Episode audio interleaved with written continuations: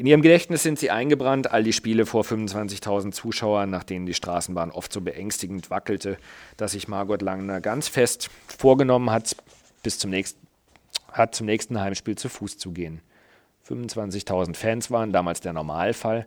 Heute kommen immer noch über 2.000 im Schnitt, bei Spitzenspielen auch mal 6.000. Für Oberliga-Verhältnisse mehr als ordentlich.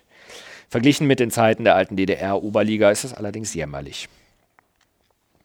Von 74 bis 84 und von 87 bis 91 gehörte Chemiehalle der Oberliga an. 56 wurde der FTGB-Pokal gewonnen, zweimal nahm man sogar am Europapokal teil. Auch die Stadt prosperierte. Buna und Leuna, die Chemiekombinate, zogen Arbeitskräfte in die Region. Ganze Stadtteile wurden damals aus dem Erdboden gestampft. Halle Silberhöhe beispielsweise oder Halle Neustadt Irgendwo mussten die Arbeiter, Ingenieure und Techniker, die damals allesamt noch Werktätige hießen, ja untergebracht werden. Leuna und Buna existieren nicht mehr. Das einstige Chemiedreieck Halle Buna Leuna wirbt jetzt mit Renaturierung, alternativen Energien, Dienstleistungen. Dinge, die auch Oberhausen in den Sinn kommen würden, sollte von heute, so macht es keinen Sinn, da steht Wolfsburg, ich wollte mich jetzt nicht wiederholen. Dinge, die auch Wolfsburg in den Sinn kommen würden, sollte von heute auf morgen das VW-Werk geschlossen werden müssen. DDR-Nostalgiker verschweigen gerne, dass die hallische Luft damals zu vielem taugte, nur nicht zum Einatmen. Fotos aus den 70ern und 80ern, die in Halle geknipst wurden, wirken immer leicht unscharf. Doch das lag nicht an den Kameras, sondern an den Schwebstoffen in der Luft. Halle feinstaubte vor sich hin. Heute haben sich die Luftwerte in der Stadt deutlich verbessert, doch dafür ist die industrielle Produktion auch fast zum Erliegen gekommen.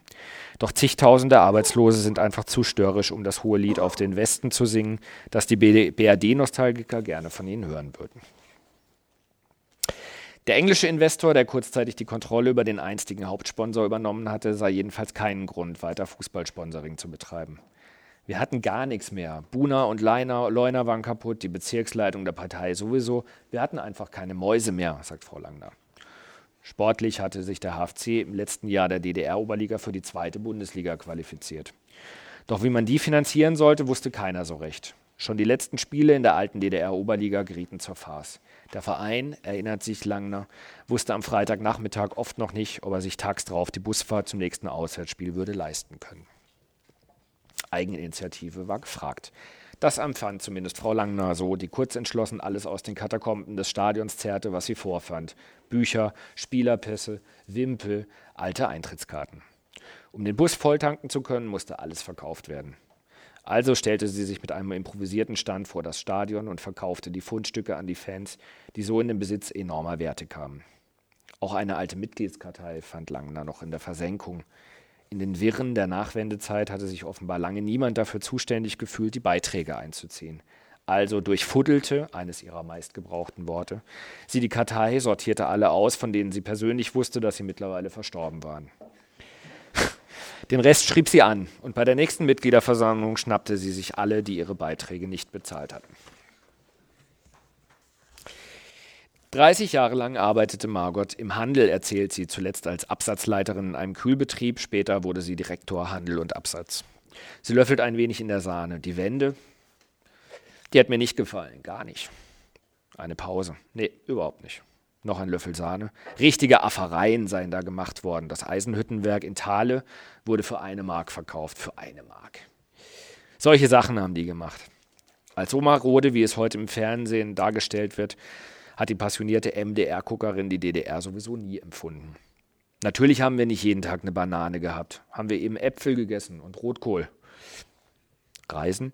Die junge Margot war auch in Kuba oder bei der Tante, die in der Nähe von Krefeld wohnte. Lass die Langner fahren, habe ihr Chef immer gesagt, die kommt sowieso wieder. Überhaupt Krefeld, schön sei es gewesen dort, zumindest die Häuser. Aber sie, die sind doch auch nirgendwo hingekommen. Die mussten ja schaffen, Häusle bauen. Verreist wurde da nie. Die sind immer in ihrem Krefeld geblieben.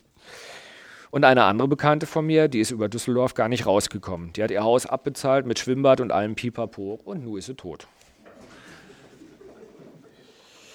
Die goldene Vereinsnadel trägt sie auch heute im Waldkater am Revier. Auf Initiative der Fans wurde sie ihr für ihr außergewöhnlich hohes Engagement verliehen. Eigentlich müsste Margot Langner keinen Cent für ihre Dauerkarte zahlen. Eine kleine Entschädigung des Vereins für ihre treuen Dienste ist es, dass die goldene Ehrennadel gleichzeitig als Eintrittskarte gilt. Annehmen kann sie solch ein Geschenk aber nicht. Sie spendet stattdessen Sommer für Sommer 150 Euro. Für die Jugend schließlich. Abrupt hält sie inne und zwinkert mit dem linken Auge. Trinken Sie nicht so viel Kaffee, da müssen Sie nicht so viel pullern. Was, was, wünscht sich Margot Langner für die nächsten, für die letzten Lebensjahre? Jetzt mit Glück, Gesundheit, Urenkeln oder Weltfrieden zu kommen, würde nicht zu ihr passen. Und tatsächlich, ich möchte noch so lange leben, bis wir wieder aufgestiegen sind. Kurzfristig wünscht sie sich aber wohl vor allem, ihr Sohn möge seinen diesjährigen Geburtstag vergessen. Denn dieses Jahr hat der Filius, der in einer Nachbargemeinde wohnt, an einem Samstag Geburtstag. Und dann noch an einem Heimspielsamstag. Darüber macht sie sich seit Wochen Sorgen. Ihre letzte Hoffnung, dass der Fußballverband das Spiel noch auf den Sonntag legt. Wäre nicht das erste Mal, dass sie vom Hallenser Bahnhof aus mit Toilettentäschchen und Reiseutensilien direkt ins Stadion geht. Im Kurt-Wabbel-Stadion winkt man sie ohne Leibesvisitation durch und das seit über 50 Jahren. Danke.